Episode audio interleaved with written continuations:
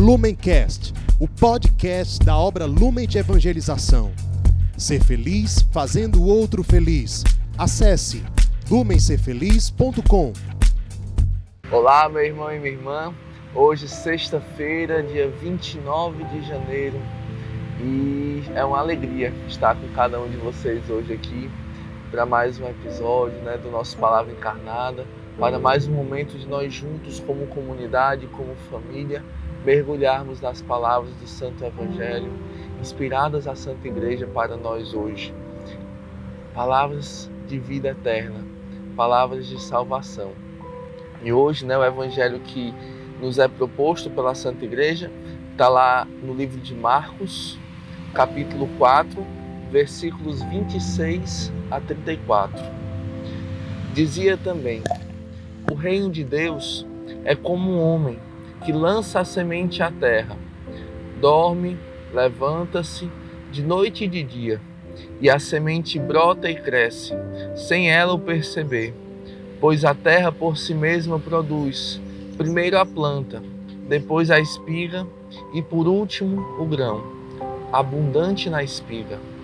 Quando o fruto amadurece, ele mete-lhe a foice, porque é chegada a colheita. Dizia ele: a quem compararemos o reino de Deus? Ou com que parábola o representaremos? É como o grão de mostarda, que quando é semeado é a menor de todas as sementes, mas depois de semeado cresce, torna-se maior que todas as hortaliças e estende de tal modo seus ramos, que as aves do céu podem abrigar-se à sua sombra. Era por meio de numerosas parábolas desse gênero que ele lhes anunciava a palavra, conforme eram capazes de compreender. E não lhes falava a não ser em parábolas. A sós, porém, explicava tudo aos seus discípulos. Estas são para nós palavras da nossa salvação. Glória a vós, Senhor. Né? Aqui neste evangelho, né? Mais uma vez, Cristo volta a falar do reino de Deus volta a falar de si mesmo, volta a falar de nós.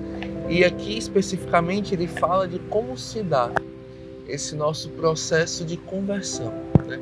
Esse processo de conversão que se dá na caminhada, que se dá pouco a pouco, que começa ali como aquele grãozinho de mostarda quase imperceptível, mas que vai progredindo, que vai crescendo e que vai gerando frutos, que vai gerando salvação, vai gerando consolo, que vai gerando vida na vida daquele, da pessoa que recebe e de tantas outras pessoas que estão ali naquela sombra, né, que são alcançados pela graça daquele coração que se configura ao coração do ressuscitado. Então, assim, o primeiro ponto que a gente queria destacar nesse evangelho é como Cristo se abaixa para nós. Né?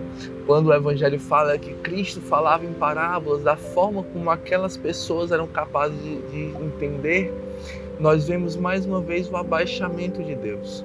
Que Deus não é aquele que se sobrepõe aos outros, ainda que ele pudesse, porque ele é Deus, porque ele é o Todo-Poderoso, porque ele é o Senhor de tudo, mas sendo Deus, ele não se apega à sua condição divina, como nos fala a carta de Filipenses, mas ele se esvazia, se esvazia plenamente, tornando-se semelhante a nós.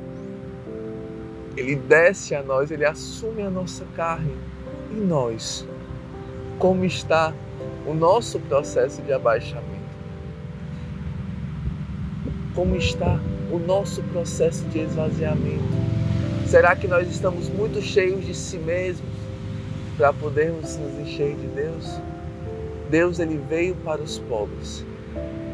Cristo só pôde nascer num coração pobre. Cristo só pôde nascer porque era uma manjedoura pobre, vazia, porque os outros lugares estavam cheios demais para recebê-lo. Mesmo que fossem lugares muito mais belos, muito mais ornamentados, muito mais cheirosos, mas o único lugar que estava disponível era aquela, era aquela estrebaria, era a gruta de Belém. Então, Cristo, mais uma vez aqui, ele mostra para nós a importância desse abaixamento, porque ele mesmo faz antes de nós. Ele mesmo nos mostra o caminho, né? Mas ele também fala que para os discípulos ele falava claramente. O que, que isso quer dizer para a gente, né? Que na intimidade Deus se revela. Na intimidade Deus se revela. Por mais que na nossa caminhada, principalmente no início, ele vá se utilizando de várias formas para nos atrair até ele, para nos trazer para perto. Depois que nós entramos nele, depois que nós fazemos esse processo de se aproximar, de, de se tornar íntimo de Cristo, ele começa a nos falar abertamente, não fala mais em parábolas. Ele desce, ele se aprofunda, ele vai nas profundezas do nosso coração, da nossa alma, para nos curar, para nos salvar. Mas para isso nós precisamos de intimidade com Cristo. Nós precisamos de oração pessoal. Nós precisamos de um momento a sós com o nosso Senhor, com o nosso Salvador. Como é que a gente pode ter intimidade sem ter tempo? Como é que a gente pode ter intimidade sem ter momentos a sós, sem ter segredos com aquele nosso amigo, com aquele nosso amor, coisas que só nós ali compartilhamos juntos. É assim que se dá né? nas relações humanas uma relação de intimidade.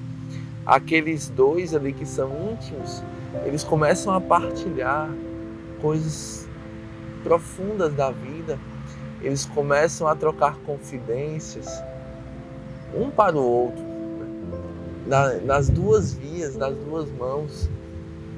Como é que está a nossa intimidade com Deus? Há quanto tempo você não confidencia algo a Deus?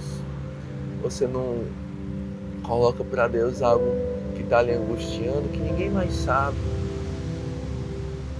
Deus ele quer ser íntimo para revelar também ele os segredos da, do coração de Deus, os segredos que ele guarda, ansioso por revelar a você, para te fazer feliz, para te fazer santo, para te fazer plenamente aquilo que tu foi criado para ser. E à medida que nós vamos conhecendo esses segredos, à medida que nós vamos conhecendo o coração de Cristo, nosso coração vai também se configurando aquele coração. Como dizia São Paulo, né? São João Paulo II, tu te tornas aquilo que contemplas. Quanto mais nós contemplamos o coração de Cristo na vida de oração, na vida sacramental, no, no, no rosto dos pobres, quanto mais nós contemplamos este Cristo, quanto mais nós meditamos na sua vida, quanto mais nós entramos no seu coração, mais o nosso coração também vai sendo configurado, vai se tornando semelhante ao coração de Cristo. E esse é o processo de conversão. Este é o processo do discipulado, ele é um processo de conformação. É um processo de configuração do discípulo no mestre. Jesus, manso e humilde de coração, fazei o meu coração semelhante ao vosso, nós rezamos. E é justamente assim né, que se dá o processo do discipulado, o nosso processo de cura, de conversão.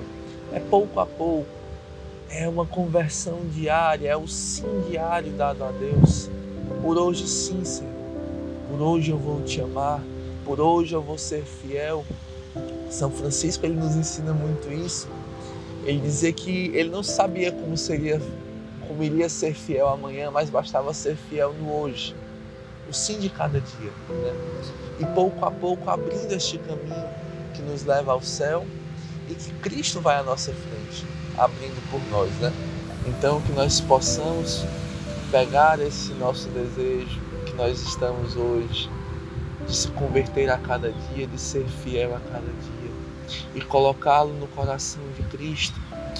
Peçamos juntos, Senhor, dai-me a graça, Senhor, de dia após dia, Senhor, não olhar para trás, não querer voltar atrás nunca mais, Senhor mas apenas desejar a Ti, apenas desejasse eu te conhecer mais, apenas desejasse eu ter o coração mais entregue a ti, Senhor, mais doado, mais apaixonado, Senhor.